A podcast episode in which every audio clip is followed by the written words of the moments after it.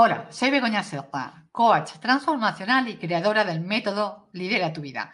Quiero darte la bienvenida a mi podcast Lidera tu vida con Begoña Serpa, en el que hablaremos del autoliderazgo y te compartiré consejos prácticos que te permitirán llevar la vida que te mereces. ¡Empezamos!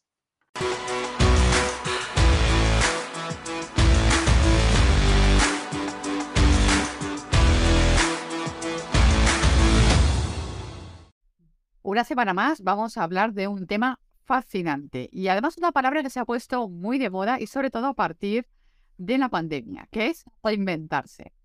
Yo le quiero llamar a este episodio reinventarse y haciendo un juego un poco con el cine, reinventarse y no morir en el intento. Y para hablar de este tema tenemos a una persona, un invitado que yo creo que va a hacer su historia muy inspiradora. Él es de Uruguay, nos acompaña Bernardo Otero. Él se presenta, a sí mismo como líder de negocios en salud animal en América Latina y mentor en reinvención y marca personal. Hola, ¿qué tal, Bernardo? ¿Cómo estás? Un gusto, un gusto a toda tu comunidad, Begoña, y un gusto estar contigo y muchas gracias por tu generosidad de haberme invitado. Realmente es un placer poder tomar contacto como, como este, realmente te sigo bastante y me gusta siempre lo que haces, eh, tomar contacto con tu comunidad. Muchísimas gracias, Bernardo. El placer es mutuo. Yo también te sigo, ya lo sabes, y además me encanta todo lo que escribes. Pero bueno, vamos a seguir un poco la dinámica de, del podcast, que nuestros oyentes ya están acostumbrados a, a que lo acerquemos, aunque evidentemente lo tuyo va a ser muy eh, testimonial porque es tu vivencia, pero vamos a acercarte a ese lado humano. Por lo tanto, ¿Quién es Bernardo? En tres palabras, si tuvieras que escogerlas. Bueno, eh, yo siempre digo que soy un buscavida. Me acuerdo que cuando una vez estaba estudiando, estaba, haciendo un posgrado en, en la universidad, me invitaron a pasar y me hicieron esta misma pregunta y lo primero que me salió es que soy un buscavida, porque en realidad es lo que he hecho toda mi vida, siempre buscar nuevas oportunidades, y buscar aprender cosas nuevas todo el tiempo, eh, porque la vida creo que es eso, una serie de desafíos complejos que nos pone y que realmente nos tenemos que ir adaptando a ellos y yo soy ese buscador que está siempre buscando en la vida la mejor oportunidad y, bueno, y, y, el mejor aprendizaje. Así que busca vidas, en primer lugar, me siento un niño eterno porque me siento un aprendiz estoy siempre aprendiendo y me gusta el tema de, aprender y soy un eh, resiliente porque caigo y me levanto inmediatamente. Soy una persona que no me permito quedarme en el piso, quedarme en el suelo, sino que me levanto permanentemente de mis caídas y las tomo como un aprendizaje, que creo que se mezcla ahí un poco el niño y el aprendiz con el resiliente, ¿no? Me ha encantado, me han encantado las tres palabras que has usado, la de buscavidas. cuando me lo comentaste, cuando preparábamos el podcast, yo dije, wow, es que esta es la que yo creo que enlaza más, ¿no? Con, con ese espíritu que yo creo de aprendizaje de, y el niño, ¿no? El niño que yo siempre digo a, a todos los oyentes que me, que me siguen y que también siguen la newsletter, todas las publicaciones, yo como coach siempre hablo de la importancia de conectar con ese niño natural que todos llevemos, llevamos en nuestro interior independientemente de la edad que tengamos. así es, así es. Así Hasta me, me, me, me, me significa muchos rezongos de mi hija y de mi familia porque soy un niño hasta en las bromas. Estoy todo el día haciendo bromas a mi familia y, y en parte me siento ese niño que sigo siendo, ¿no? Eso, eso es muy importante. Yo creo que esa es la actitud, ¿no? Con la que tenemos que afrontar la vida. Pero bueno, el reinventarse no morir en el intento es una palabra que eh, a raíz de la, de la pandemia, y ahí iremos hablando de, de, todo ello, empezó a sonar mucho, ¿no? A reinventarse. Y había personas que decían, esta palabra no les acababa de gustar. Reinventarse, innovar. ¿Qué significa para ti reinventarte?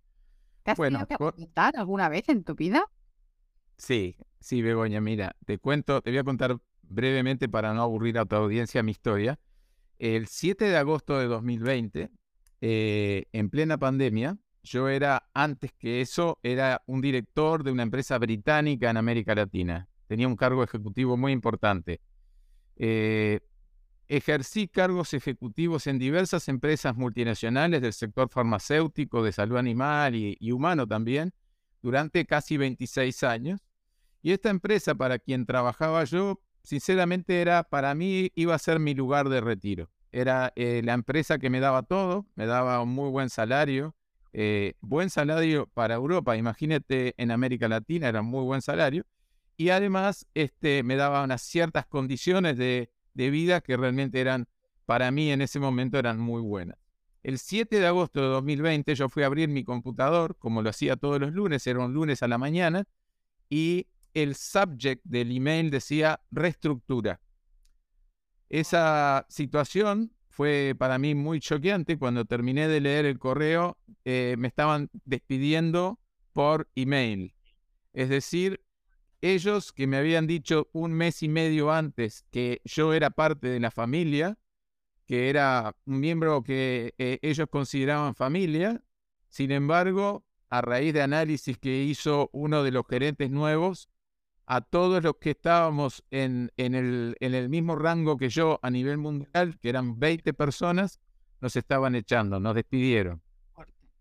Esa situación eh, en mi casa significaba con dos hijas estudiando en la universidad, una situación muy choqueante, muy, muy, de, mucho, de mucho desafío para la familia. Cuando le comenté a mi esposa, mi esposa tiene un temple muy especial y me dijo, tú calma, tranquilo que nos vamos a arreglar, no te preocupes. Pero mi cabeza empezó a funcionar de forma muy rápida. Como digo, soy un resiliente, me levanto, me caigo me levanto todo el tiempo.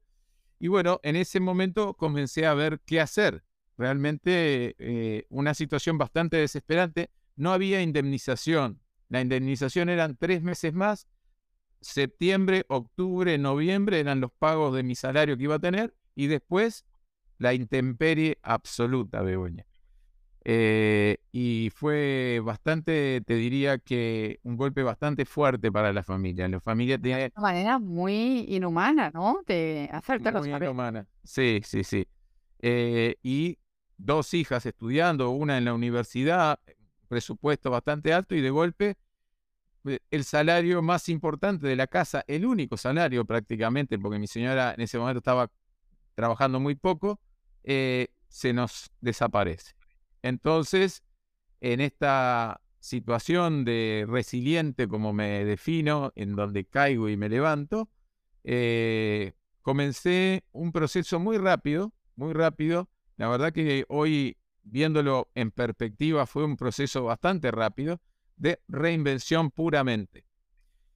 Existen dos tipos de reinvención, la proactiva, que uno planifica con tiempo, y la reactiva, que es cuando te empujan del, buque, te caes al mar eh, y tienes que de alguna manera nadar, que fue mi caso. Pero yo antes quería situar un poco, porque tú y yo ya hemos hablado para preparar el, episodio, y yo creo que es importante eh, situar. ¿Te importa, ¿Te importa decirnos eh, la edad que tienes? No, no, no, yo tengo 61 años. Eso me pasó a los 59 años. Claro, yo creo que también es muy importante eh, comentarlo y más hoy en día, y que es cierto que hay toda esta etapa de que pasados pues los 45 o 50 años, cuando te quedas en una situación de desempleo, pues es muy difícil encontrar un trabajo y aparte ese shock, ¿no? De que tú tienes un buen empleo, tienes un buen sueldo, piensas que estás en una empresa, pues que tienes la vida ya ahí solucionada y ese shock inicial, yo creo que ese mensaje e-, es importante, ¿no? Muy importante. No, no, es una muy buena.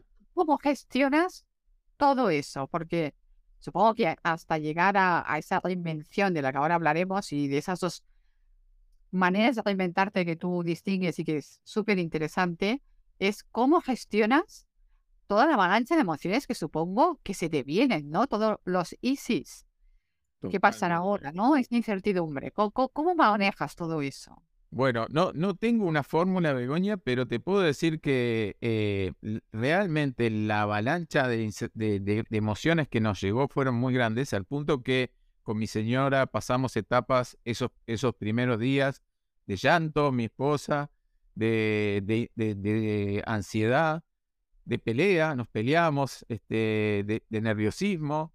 Eh, no, no digo que haya sido fácil ni que lo tuviera pensado, es algo que no tenía planificado, como toda reinvención reactiva, uno no, no tiene un plan.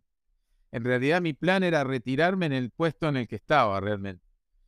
Lo importante y el aprendizaje de esto es que sí logré una conexión conmigo.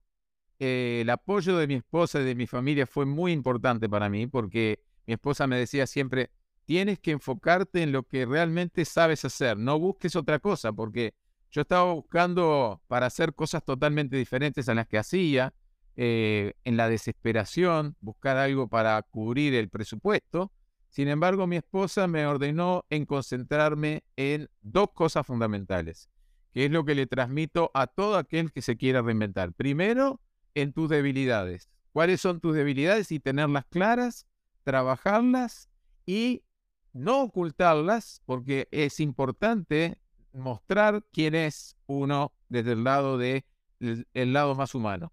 Y en segundo lugar, las fortalezas que están basadas en tres pilares fundamentales. Número uno, la formación.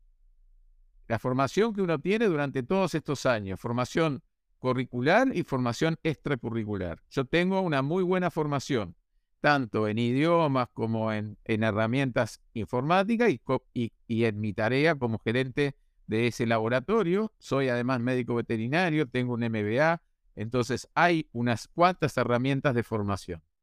Número dos, las herramientas de actitud no desesperar, enfocarse en una actitud proactiva, positiva y sobre todo templada, ¿no? La actitud es muy importante. Y número tres, la experiencia. La experiencia que no es formación, es todos los machucones, las caídas que hemos tenido que nos permiten haber aprendido y ser una persona hoy que me puedo plantar frente a cualquiera y hablar con propiedad de lo que hablo porque lo he vivido lo he vivido. Entonces, ser una persona de 60, 59 años en ese momento me dio determinadas herramientas que quizá otro no hubiera tenido y quizá otros hubieran tenido mejores herramientas, pero fueron las que tuve en ese momento que me permitieron plantarme en la situación, con el apoyo, por supuesto, de mis seres queridos, y enfocarme en un propósito, enfocarme en algo que realmente yo quería hacer y que de alguna manera me iba a dar la solución económica. Entonces, esa reinvención consta, eh, y ya voy resumiendo un poco el proceso, en una auto, un autoanálisis, una autoconexión, un análisis de la situación en, forma templada, perspectivas, análisis de, esa situación y utilizar las fortalezas de tres tipos que mencionaba. Eh, eso me permitió, de alguna manera, y cuento ya la historia, avanzar esos tres meses en los cuales yo todavía tenía salario. Yo no tenía dinero en el banco porque había comprado una, casa, entonces no tenía un fondo, digamos, pero me permitió esos tres meses reinventarme, conectar con ese propósito y comenzar a generar una marca personal, que era un término que yo no utilizaba, para nada utilizaba el término marca personal.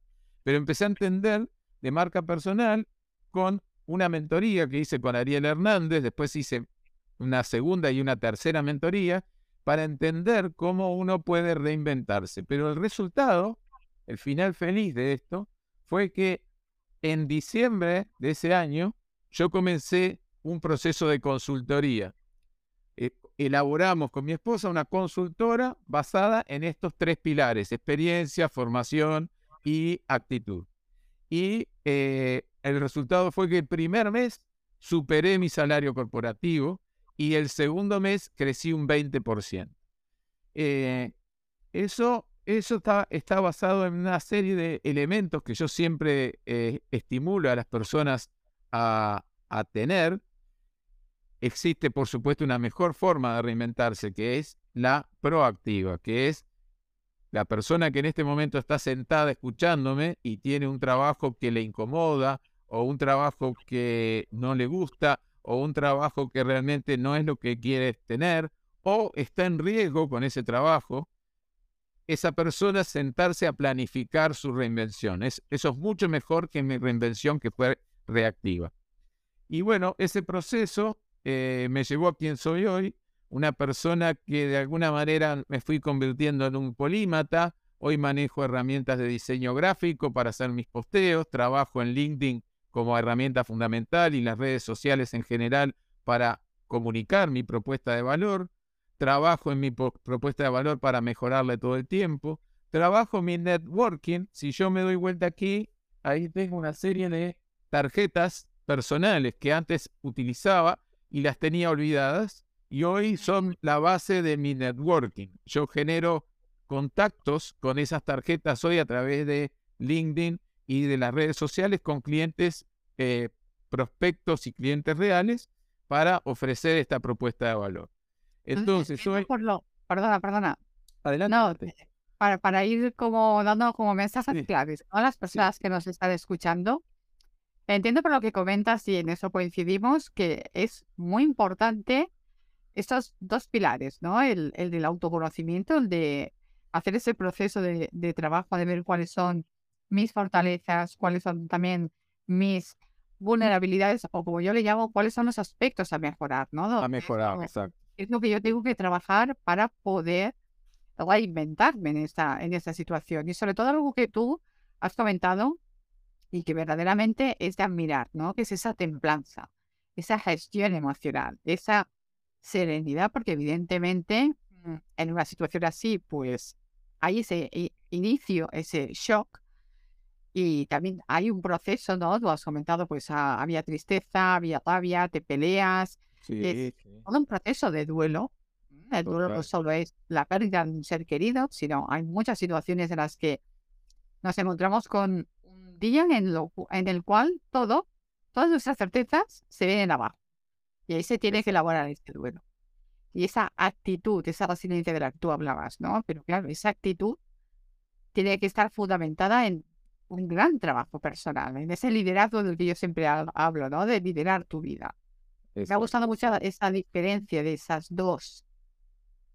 El eh, autoliderazgo, Begoña, el autoliderazgo es fundamental, es fundamental el autoliderazgo y también el vínculo que uno genera con el trabajo. Yo estoy dando a veces, hoy mismo voy a tener una charla con gente de Bolivia y eh, yo soy bastante polémico en mi, en mi forma de encarar el tema del vínculo laboral.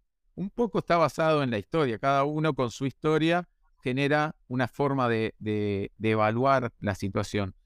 Yo creo que a todas las personas, y, en esto soy sumamente polémico, yo creo que a todas las personas tarde o temprano las van a despedir. ¿Y, por qué digo esto de forma tan contundente? Por edad, hoy hice un post en LinkedIn donde hablo de que con determinada edad ya no, la empresa no te quiere. En la industria farmacéutica, después de los 60 años, aunque seas sumamente exitoso, te, te, invitan a retirarte. Por un jefe que no, no es de tu, de tu amistad o no, o no le gustas, te pueden despedir te van a despedir también por la tecnología que de alguna manera va a ocupar o, va a obligar a las personas a desafiarse con los puestos de trabajo. Te van a despedir por los eh, recortes de muchas empresas, la movilidad de muchas empresas. Eh, entonces, hay una serie de factores por los cuales a uno lo pueden llegar a despedir. Entonces, esa relación que mi papá, por ejemplo, tuvo 35 años con el mismo trabajo, Hoy ya no, no existe ese tipo de vínculos y tampoco sé si es sano.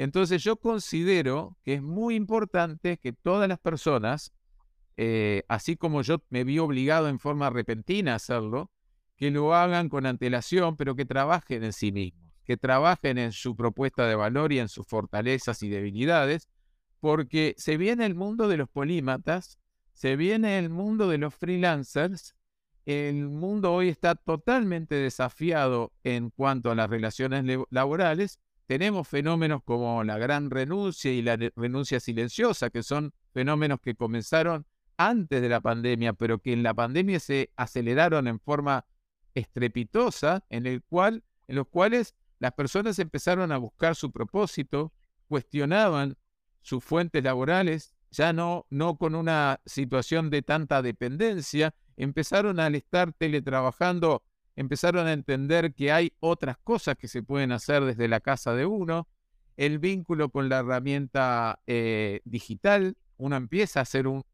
ser del ecosistema digital y empieza a elaborarse dentro del ecosistema digital y empieza a entender que todos somos una marca. Eh, cada uno de nosotros tiene algo para ofrecer al mundo que es diferente al de otros. Así tú seas arquitecto y el otro sea arquitecto, tú sos Begoña Serra y eres una arquitecta diferente al otro porque lo haces de una manera diferente, lo haces con un estilo diferente. Cada uno de nosotros tiene una propuesta diferente. Entonces, creo en la marca personal.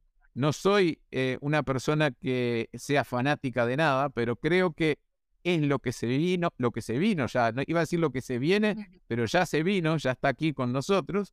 Las personas hoy somos una marca. Las compañías que no permiten que sus empleados tengan un desarrollo de su propuesta de valor en las redes sociales son eh, en general empresas que tienen sus debilidades y están mostrando ciertos temores. Hay que preparar a los colaboradores para que se vayan, pero darles todo para que se queden. Entonces, eh, lo dijo Tom Robbins y me parece que es algo fantástico porque hay que darle todas las herramientas a los empleados para que tengan la libertad de irse a donde quieran, pero hay que darle todas las condiciones necesarias para que se queden. Hay otra, otra Perdona, perdona que no, mensajes como muy claros, ¿no? Hay, hay otro aspecto que estabas tocando ahora que yo creo que es fundamental resaltarlo, que es el que, aunque estemos trabajando, en primer lugar, que ese concepto que teníamos de que estamos en una empresa y nos vamos a jubilar en esa empresa, es algo que hoy en día ya no existe, es, tenemos que olvidarnos de, de, esa, de esa creencia y por otro lado, ese tema de la, de la marca personal. Tú y yo compartimos un, un gran amigo que además me consta que nos escucha el podcast, que es Alejandro Mota. y Alejandro Mota también comenta ah, mucho que aunque estés trabajando, y Eva Bermúdez también lo, lo dice, aunque tú estés trabajando y tengas tu puesto y te sientas bien en la empresa, tú sigues teniendo una marca personal y tienes que ser activo Tienes que interactuar en LinkedIn, tienes que postear, tienes que comentar, tienes que hacer networking, porque nunca sabes lo que va a suceder. No podemos estar en esa, digamos, pasividad, en esa zona de confort, de, bueno, yo estoy con mi empresa, estoy trabajando, tengo un sueldo, ya veremos qué sucede, ¿no? Tenemos que de alguna manera prepararnos, porque es lo que tú comentas, estamos en un entorno, de modalidad líquida, buca, bunny, se han inventado mil nombres para definirlo, pero lo cierto es que no hay certeza. No, y eso es, como bien lo, sí, sí, como, bien lo está señalando, el entorno está cada vez más busca y cada vez más bunny porque está totalmente eh, en, un, en, un, en un cambio tan rápido, tan permanente. Ahora tenemos ChatGPT, que es una herramienta que empieza a ponernos en, en desafío a todos desde el lado de la educación, desde el lado de la búsqueda de trabajo, desde todos los lugares. ChatGPT de alguna manera hoy hace la tarea de un diseñador gráfico, de un este, historiador. Escribe eh, artículos. escribe artículos, puedes escribir hasta un libro sin entender nada del tema con ChatGPT. Eh, implica una necesidad de adaptación, de aprendizaje continuo, de agilidad, que tiene que ver con esto del entorno Buca y el entorno Bani, y eh, empieza a hablarse de un liderazgo transformador humano, tiene que ser humano, ya no es ese liderazgo vertical, yo te mando porque soy el jefe, ya es una, un liderazgo que tiene que entender tus debilidades, tus necesidades, porque si no tú te vas, entonces las empresas tienen que entender, las organizaciones, que el colaborador está ahí siempre y cuando ese trabajo no solamente le dé un salario eh, eh, en dinero, tiene que dar un salario emocional, de, contención, de formación, de desarrollo personal, de poder poner los sueños de, los, de, la organización y los sueños de los colaboradores en el mismo lugar, tienen que estar alineados, el sueño del trabajador tiene que estar alineado con el sueño de la empresa y eh, es, es muy interesante el mundo que estamos viviendo, me parece. Hay que innovar, hay que ser creativo. Yo soy médico veterinario de formación, pero hoy mis perros no los veo yo porque directamente hoy me siento un buscavida, eh, me siento mucho más buscavida que veterinario. Eh, si se quiere, como a veces hago bromas con mis colegas, soy más veterinario que veterinario porque estoy más en la venta que en la veterinaria. Y realmente eh, creo que estamos en un momento de muchísimo desafío. Las empresas tienen que ser buscavidas, las empresas tienen que ser resilientes, las empresas tienen que ser niños y aprender. Exacto, las empresas tienen que ser niños y todos tenemos que ser niños. Y ese, esa necesidad, esa, ese aprendizaje continuo, ¿no? Ese buscavidas del que tú hablas. En, aquí en, en el podcast, en Lidera tu Vida, también estuvimos hablando de la inteligencia artificial y, de todos los desafíos y los retos que, que, suponía. Estuvimos hablando con Francisco Oyes y con, y con otro gran amigo, otro gran amigo. Otro, otro gran amigo, y con Nacho. Y una de las cosas que comentaban es que lo que sería el factor diferencial es precisamente lo, algo que tú también decías y que yo he, escrito por pasiva y por activa en todas las publicaciones, ¿no? Ese, la inteligencia emocional, ese liderazgo emocional, el salario emocional, ahí va a estar la diferencia. Exacto. Porque eso es lo que nos distingue y es lo que nos caracteriza como personas. Una máquina en un momento dado puede hacer una tarea, pero donde está el abrazo, el calor humano, el, el sentirse la empatía, las emociones, yo creo que es algo que no va a poder hacer una máquina. Tú has citado eh, al principio cuando hablábamos todo el tema que es, yo creo que es importante de la gran anuncia, de esa esos trabajadores que abandonaban sus puestos de trabajo, porque evidentemente la pandemia es una, yo he analizado mucho desde el punto de vista del coach, cuando tú te encuentras, es decir, las personas nos creemos inmortales, creemos que lo controlamos todo, creemos que tenemos las respuestas a todo, pero cuando nos encontramos que somos vulnerables y, y que la vida se puede acabar de un día para otro, es cuando realmente te empiezas a cuestionar las prioridades que tienes. Y si realmente aquel trabajo, a tantas horas que dedicas, te compensa a lo mejor a no ver a tu pareja, a no ver a tu familia, a no poder disfrutar de la vida. Y, además, el hecho de teletrabajar o trabajar desde casa, como nos vimos obligados a hacer de hoy para mañana, pues se vio que era posible, que existía esa posibilidad y que el jefe que te controla, el presentismo, no tenía tanto sentido. Y a, partir de ahí empezó la gran, la gran anuncia. Pero yo tengo la sensación, también por lo que he comentado por otros compañeros aquí en España, que se ha vivido de manera, o se está viviendo de manera muy diferente en América, en Estados Unidos, tal vez en América Latina, de donde eres tú, que en España. ¿Tú cómo ves el movimiento de la gran anuncia en tu país o cómo? muy buena, es muy buena tu pregunta, es muy buena tu pregunta y has tocado temas, has tocado Begoña temas muy importantes. Primero, que durante la pandemia, si bien el proceso de la gran renuncia comenzó un poco antes, en, Estados Unidos básicamente, porque la gente empezó, sobre todo las nuevas generaciones, los millennials y la generación Z y, eh, todas las nuevas generaciones de alguna manera eh, empezaron a vivenciar el empleo como una necesidad y no como un objetivo, es decir, como una herramienta y no como un objetivo. De hecho, muchos amigos jóvenes que fui conociendo antes de la pandemia, no se vinculaban como mi papá con el trabajo, con esa responsabilidad de ir incluso los fines de semana, horas extra. Eh, priorizaban su vida personal, su descanso, su vida en familia.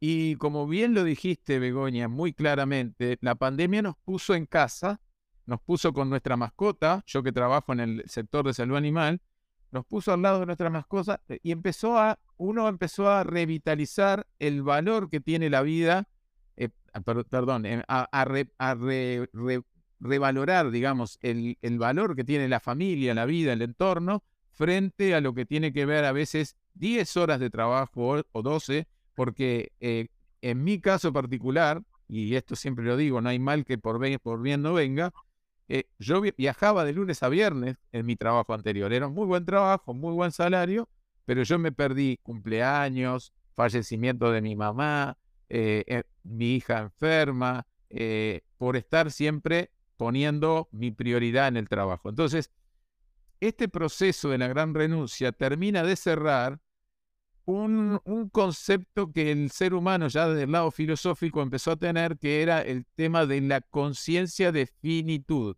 Todos tenemos, sabemos que nos vamos a morir. Y como sabemos que nos vamos a morir, no queremos pasar más de la tercera parte de nuestra vida y más de la mitad de nuestras horas de vigilia en un empleo, que además lo único que nos da es dinero.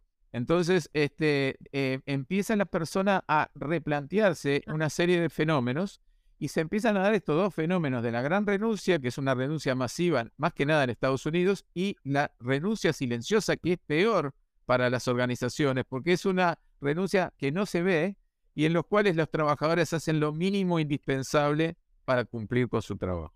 Y eso es un cáncer para las Es un cáncer para las organizaciones. Pero ¿qué ocurre en Latinoamérica, donde las tasas de desempleo son más altas, donde hay más pobreza? La situación no fue tan clara en cuanto a la gran renuncia pero sí en cuanto a la renuncia silenciosa. En América Latina se ve más el fenómeno de la renuncia silenciosa porque las personas empiezan a decir, no, no voy a hacer horas extras, no voy a hacer nada que sea extra para mi trabajo porque tengo que irme el fin de semana a la playa con mi familia.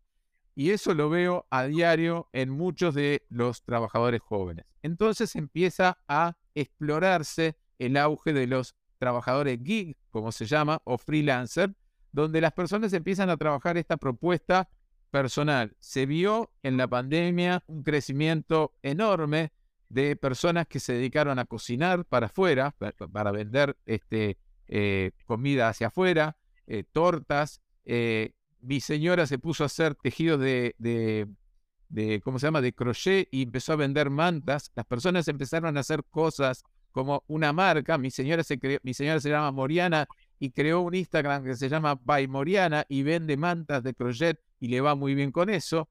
Las, peluqueras empezaron a ir a domicilio y se empezó a uberizar el trabajo. El trabajo se empezó a hacer como un Uber. Necesito un carpintero, y, pero no, no lo necesito permanente, lo necesito los viernes y los sábados.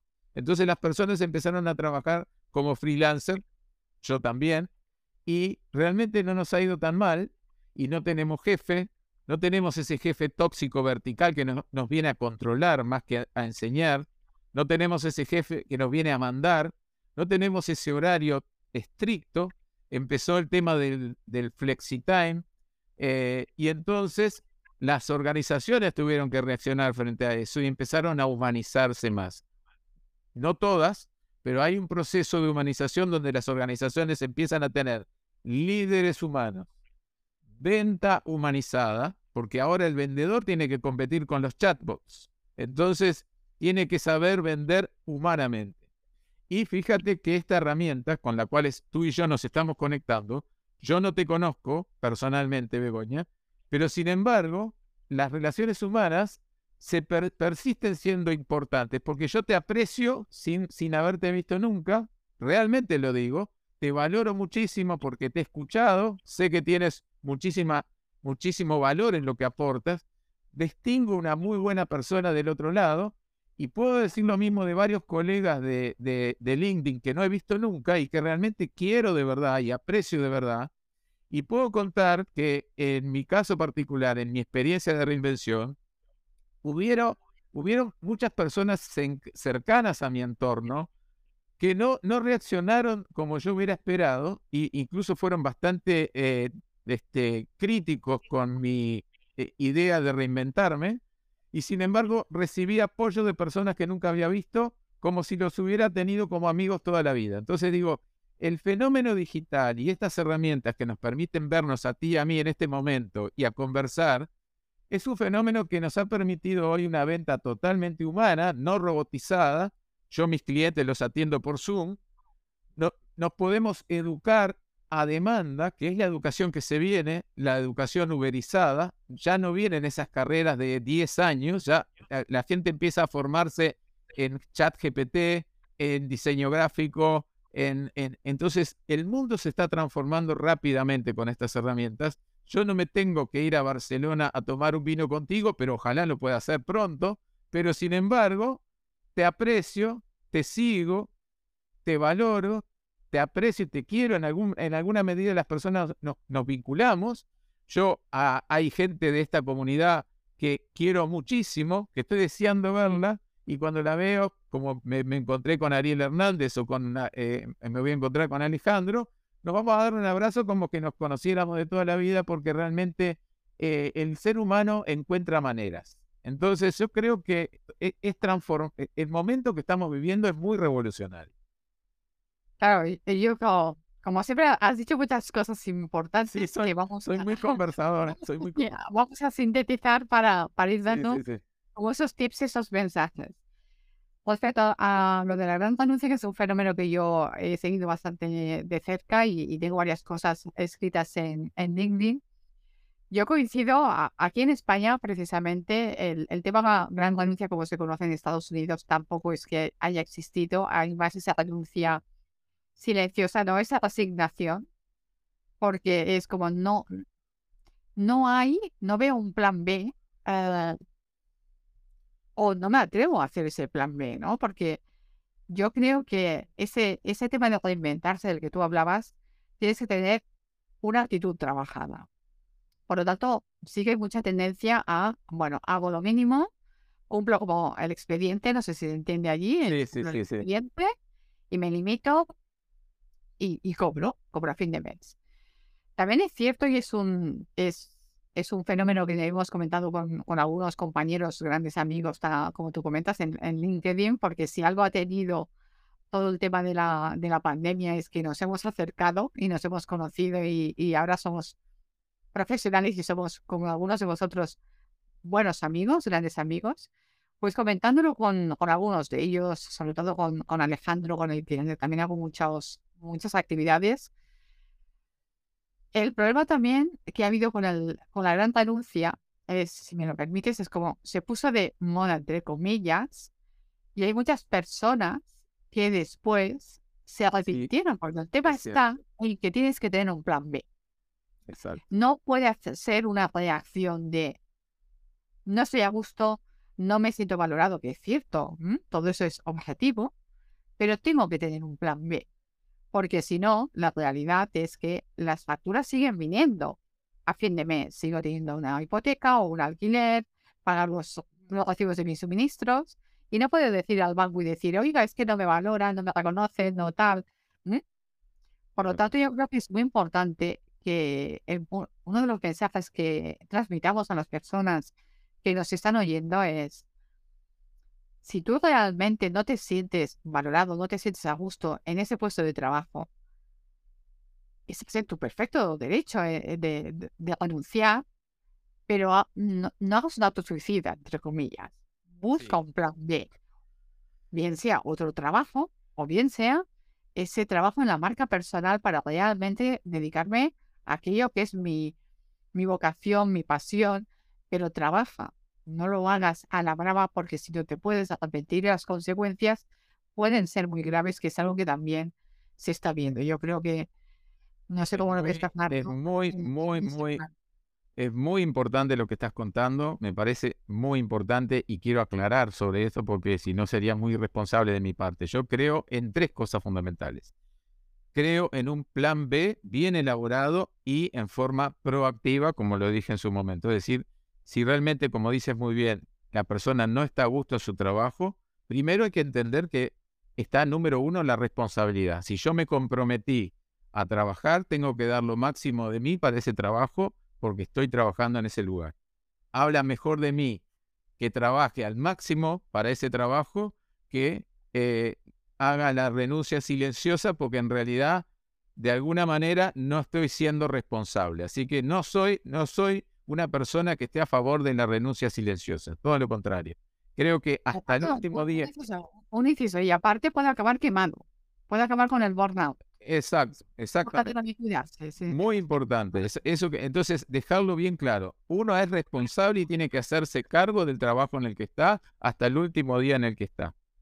Pero eso no quita que cuando uno llega a su casa, en lugar de ver Netflix o, eh, eh, de, estar tirado en el sillón, dedique dos horas al día a un plan B bien elaborado, en el cual eh, se, se empieza a gestionar una marca personal fuerte que la marca gestionada, la marca personal fuerte, no implica necesariamente que uno tenga que renunciar al trabajo. De repente la propia marca personal fuerte permite a uno ascender dentro de la organización. Porque una marca personal habla de una propuesta de valor fuerte, de capacitación, de entrega, de actitud. Entonces, de repente, una persona que estaba aquietada en su trabajo, de repente encuentra un propósito dentro de su trabajo y encuentra una valoración que no tenía porque su marca se ha desarrollado. Entonces, creo en la eh, gestión de un plan B serio que implica también una marca personal desarrollada y en forma proactiva. Pero mientras uno está en el trabajo, tiene que dar el máximo de sí. Eh, y como tú bien señalabas, mucha gente no está capacitada o no es lo de ello el emprendimiento. Entonces, no, no es para todos emprender. ha, ocurrido un contrafenómeno que es el de la gran, el gran arrepentimiento, que es una serie de trabajadores que habían renunciado que hoy volvieron al sistema de trabajo, porque encontraron que no les gustaba el tema de emprender, hay mucha incertidumbre en emprender, uno a veces no sabe qué va a cobrar ese mes o el mes siguiente. A mí se me cayó un cliente al poco tiempo de haber salido al, mundo emprendedor eh, que significaba casi la mitad de mi, de mi salario, y de golpe lo perdí, un cliente de Holanda, y tuve la oportunidad, porque he hecho un buen trabajo, de reconquistar otros dos clientes que me permitieron reemplazar a este. Pero esa vida no es para todos, es una vida de mucha incertidumbre. Eh, hay mucha gente que prefiere el trabajo ocho horas, diez horas, y está bien, no, yo no estoy descalificando eso. Lo que estoy diciendo es que tienes que estar en un lugar que te haga crecer, que te contenga, que te reconozca y que te haga feliz, porque tu vida está transcurriendo. Entonces, está transcurriendo en el mundo fuera del trabajo y está transcurriendo en el mundo del trabajo. Y entonces ambas vidas tienen que ser una vida plena de felicidad, de calma y de crecimiento.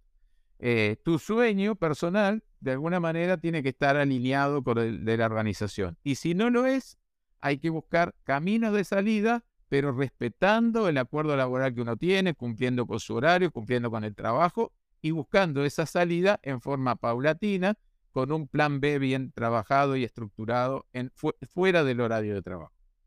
Fíjate que has dicho algo muy importante también. E, es esta, esta idea que se nos ha vendido durante mucho tiempo y, y que sigue, ¿no? Como que la solución es en el emprendimiento. Todos tenemos que ser ahora emprendedores. No necesariamente. Efectivamente, para ser emprendedor tienes que tener un, una, un determinado carácter y muy bien trabajado y una, yo creo que elevado a la enésima potencia de gestión emocional por lo que tú comentas, ¿no? Ese manejo de la incertidumbre, del estrés, ese no saber qué va a pasar. Hay personas que por su afán de tener todo bajo control, de seguridad, pues lo viven muy mal y dan el salto porque hay como la... Yo creo que hay como incluso una como una moda. Está mal visto si no emprendes. Sí, no, no. Entonces, yo creo que también tenemos que dar ese mensaje. A ver, en el mundo tiene que haber de todo y hay personas genial que emprendan y les va a ir bien porque va en su carácter. Y ojo, emprender no quiere decir llegar al éxito porque te puedes no, no. Totalmente, totalmente. Sí, sí. Pero yo creo, y empalmando, y ahora te doy la palabra porque te quiero escuchar también en este tema, yo creo que empalmando con el tema de liderazgo, autoliderazgo sobre todo, lo importante cuando hablamos de, de reinventarse es no quedarnos, y eso es algo que yo trabajo mucho con las personas que mentorizo, no quedarnos en la queja, e, en el victimismo.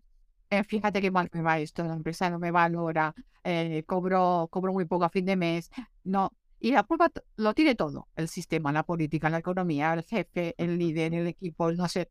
Bueno, a ver, sí, pero si yo no estoy a gusto, si yo no siento que soy bien valorado, etcétera, etcétera, también tengo que hacer algo para salir de esa situación. Porque de quejarme, la queja, como yo digo en España, la queja de bar, de ir a tomarme algo con los amigos y estar todo el tiempo quejándome, no lo va a solucionar.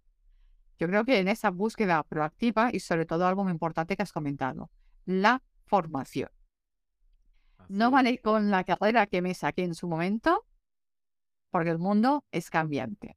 Y yo creo que ahí tú eres un claro ejemplo, ¿no? Sí, totalmente. Mira, este, aquí ah, se dice no más pálidas, decimos aquí en Latinoamérica. No, más, quejas, no más pálidas. Eh, mira, este está tirando una pálida, quiere decir eh, una queja sin sentido, eh, echarle siempre la culpa al otro, ¿no? Y, y hasta en un ambiente laboral tóxico, la culpa es tuya, porque los límites los tiene que poner tú. Entonces, eh, yo creo en eso de que el primer trabajo tiene que ser por uno mismo. Está muy trillado ese, esa consigna, ¿no? Pero sin embargo es real. Lo primero es trabajar en uno mismo. La culpa de una mala relación de pareja está siempre en uno, porque los límites los tiene que poner uno. El decir no cuando hay que decir no, el decir sí cuando hay que decir sí, el decir no sé cuando no sé, y el decir no puedo, mire señor jefe, le agradezco mucho, entiendo su, inquietud, pero el fin de semana es con mi familia, lo, lamento. Eh, y el que no entienda esos límites, bueno, entonces sí enciende una alarma, porque realmente los límites eh, son tuyos. Tú sabes hasta dónde puedes llegar y hasta dónde no, y me parece fundamental eso que tú estás diciendo, ¿no? Es decir, entender que... Sí. No, perdón. No, no, no. No, está eh, en la línea de lo que estabas diciendo justo antes de empezar eh, contigo el podcast, el episodio de hoy. Estaba con un cliente, estábamos hablando de la importancia de esos innegociables, ¿no? De marcar los innegociables, las líneas rojas que yo no voy a dejar que se traspasen porque tengo que poner límites. El, el, lema del método Lidera tu vida, que da título al podcast, es precisamente, y, y, hemos ido hablando de esos temas, conócete, quiérete y respétate. Solo así podrás liderar tu vida. O sea, el, respeto, el decir, no, a ver, esos límites, esos, esos son innegociables, porque si va en ello mi salud, tanto física como emocional. Hoy que tanto se habla de salud mental, de estrés, de burnout, de bienestar, va en juego, está en juego todo eso. Yo creo que es muy importante el aprender a decir no en los momentos en que realmente tengo que decir no. Y si no se me valora en esa empresa y no puedo cambiar porque está en juego pues mi trabajo. Porque yo me encontré en situaciones de este tipo, o sea, hace años. Muchos años atrás, yo me acuerdo que según que ese jefe vertical, ¿no? Según lo que yo le comentaba, que eran, me acuerdo, mi padre lo operaban a vida o muerte, yo tenía derecho a faltar al trabajo para estar en una operación, y me dijo, pues, si te vas, ahí está la puerta, como tú, ahí mires. Y yo le dije, pues, bueno, pues si quieres eso, pero yo me voy no me despidió, ¿no? Pero hay mucho la amenaza.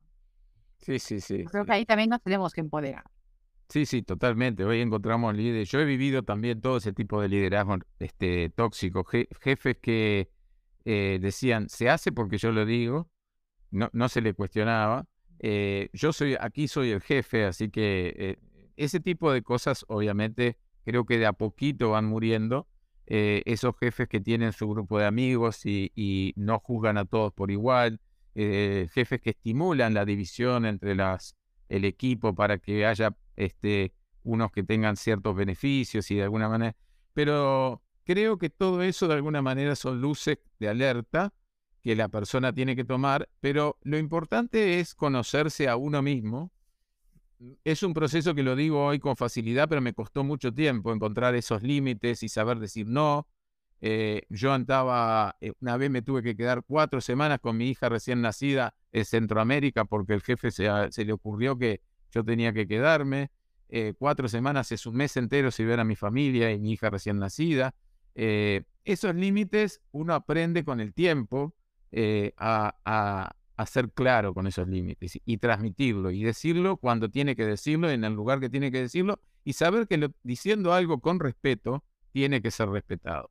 Y eh, ceñirse a muchas veces eh, la descripción de rol. Muchas veces estamos totalmente fuera de nuestra descripción de rol, haciendo actividades que no nos corresponden, al punto que mi señora una vez se vio un fin de semana ayudando a la mudanza de una jefa que tenía, porque se estaba mudando de departamento y pidió que los empleados le ayudaran a, la mudanza, es decir, cosas que no tienen límite. Entonces, eh, hay que encontrar esos caminos de entendimiento entre las organizaciones, entre los colaboradores, para que de alguna manera esto cada vez ocurra menos. Hoy, por suerte, también las empresas están siendo valoradas a través de un clic de distancia uno puede decir, esta empresa no actuó bien en esto, no actuó bien en lo otro, no es una buena empresa para trabajar. Entonces también hay ciertos cuidados que las empresas empiezan a tomar como empleador.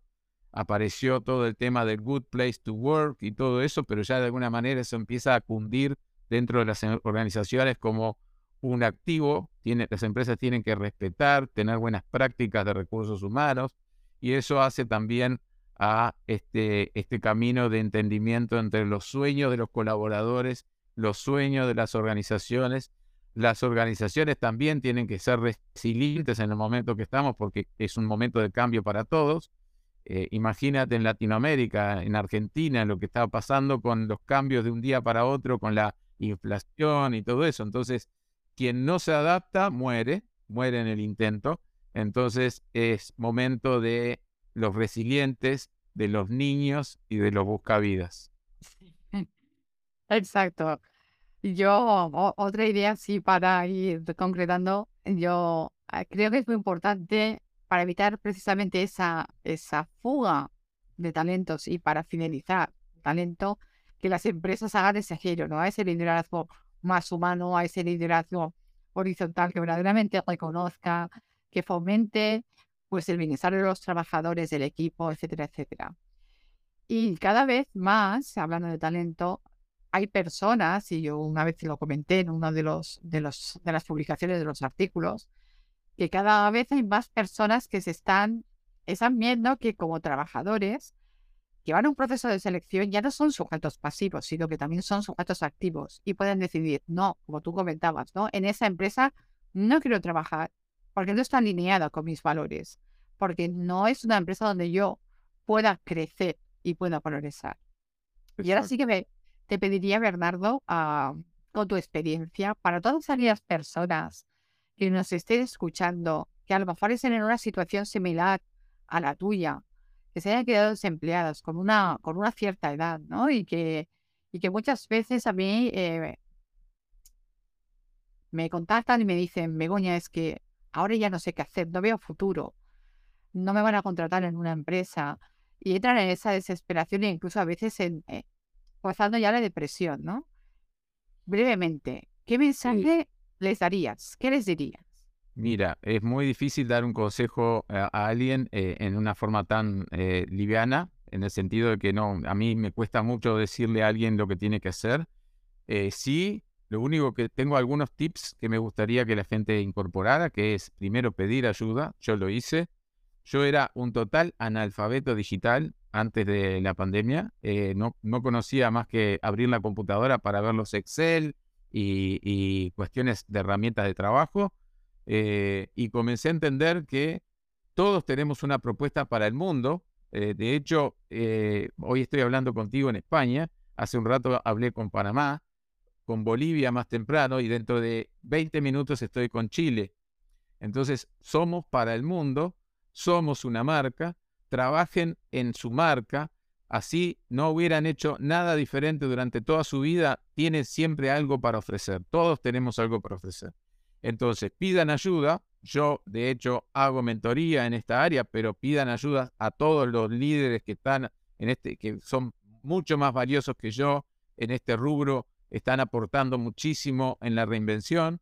Entiendan que la reinvención es necesaria, es el mundo de la reinvención. Hay que reinventarse todo el tiempo hoy porque el mundo cambia. Estamos cambiando todo el tiempo, las organizaciones, nosotros. Aparece muchísimo desafío nuevo. La inteligencia artificial es un ejemplo clarísimo del cambio climático, hay migraciones climáticas, hay una serie de elementos que ahora empiezan a a ser muy eh, cambiantes en el mundo empresarial, las empresas hoy empiezan a eh, diferenciarse poco, entonces muchas van a caer, eh, el mundo de la, de la economía está cambiando totalmente, el mundo se ha globalizado. ¿Cuándo nosotros íbamos a imaginar que Europa iba a estar otra vez en una guerra? Entonces, las realidades son totalmente cambiantes. Imagínense, en mi rubro, lo que implicó una guerra en, Ucrania, ¿no? Es decir, Ucrania productor de fertilizantes, Latinoamérica consumidor de fertilizantes. Eh, el costo a través de la guerra de un contenedor que viene de China se multiplicó por 10 en un momento. La pandemia, en la pandemia y en la guerra. Imagínense la humanidad en estos últimos dos, tres años tuvo una guerra y una pandemia que aumentó los costos operativos de muchos eh, eh, sectores hasta 10 veces. En plena pandemia, imagínense, aquí estoy en, en una ciudad turística, aquí todo el mundo emprendió gastronómicamente antes de la pandemia y de golpe no se podía ir a los restaurantes, no se podía ir a los teatros. Entonces, si será cambiante el mundo que nos estemos que la reinvención tiene que ser día a día. Nuestra propuesta de valor tiene que ser reconsiderada día a día. Entonces, adáptense, no se queden en sus casas eh, sentados en el sofá mirando Netflix. Eh, es lindo mirar Netflix, yo lo hago, pero también pónganse una hora, dos horas al día a reinventarse, porque el mañana, la edad no, no, no, limita absolutamente nada. Yo en este momento estoy en ocho proyectos, tengo 61 años, es decir, la edad no es una limitante en absoluto. Quien te cuente, yo, amigos míos me dijeron, con 60 años vas a reinventarte, estás loco. Eh, tenés que dedicarte a retirarte y a cuidar de, tus animales. Sin embargo, hoy como un niño estoy buscando nuevas oportunidades todo el tiempo. Así que no se limiten por la edad. No necesariamente la vida feliz es encontrar un trabajo. el trabajo puede ser una solución o no. Eh, cuando hablamos de incertidumbre, eh, cuando hablamos del emprender y que es muy incierto emprender, imagínense si no será incierto también estar en un trabajo hoy sentado cuando no se sabe qué va a pasar y permanentemente está cambiando. Entonces la incertidumbre es como el miedo, nos tiene que acompañar, tenemos que amigarnos con la incertidumbre. Hacernos eh, amigos implica entender que existe, pero que no nos puede limitar. La incertidumbre no nos puede limitar. Entonces, caminemos. Esa es la invitación, a caminar hacia adelante. Importante invitación. Muy importante ese mensaje, ¿no? Caminar hacia adelante. Ha sido todo un lujo, Bernardo, de verdad. No, para mí también. De estar aquí con todos. Al contrario. Yo creo que tu testimonio va a ser muy enriquecedor, muy inspirador. Es una persona súper ya vital, optimista y me encanta ese, ese empuje, ¿no? gracias, gracias. Que la edad no tiene que ser un freno. Absolutamente.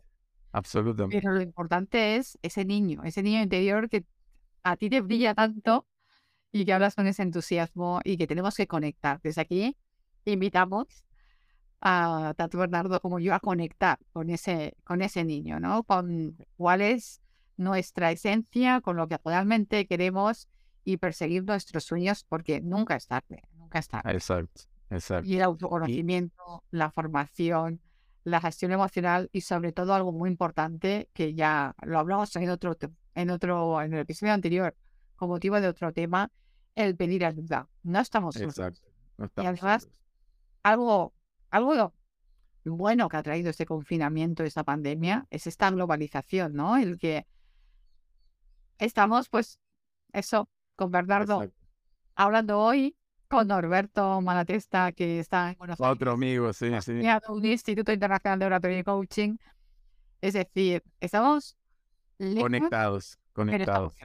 Estamos conectados y eso es lo importante. El pedir ayuda porque hay grandísimas personas y grandísimos profesionales al otro lado de la pantalla. Exacto. Muchas gracias, muchas gracias Begoña, te aprecio mucho, lo, te sigo en, tus, he escuchado tus audios muchas veces, realmente también me gusta todo lo que haces, así que soy un admirador y gracias por la oportunidad de estar aquí con tu audiencia, que para mí es un honor y bueno, estamos juntos cuando quieras. Aquí estoy. Juntos, eh, cuando quieras, esa es tu casa y Gracias. cualquier tema que puede interesar a nuestros oyentes será bien. Igualmente, igualmente. Gracias. Por mi parte, deciros que, como siempre, podéis dejar los comentarios en el correo electrónico que encontráis en el episodio, ah, en, la descripción del episodio, y también que podéis sugerir aquellos temas que queráis que tratemos desde el podcast Lidera tu vida con Begoña Serpa. Muchísimas gracias, Bernardo. Muchísimas gracias a todos por escucharnos y nos encontramos dentro de 15 días. Muy amable. Gracias. Chao. Chao.